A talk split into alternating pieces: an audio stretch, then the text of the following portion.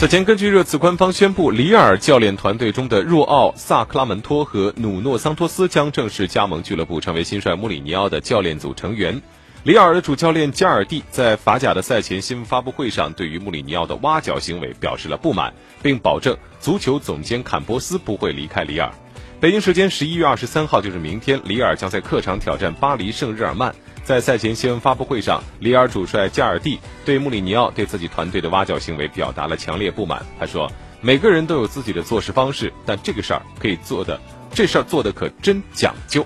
讲究。”他重复了一遍。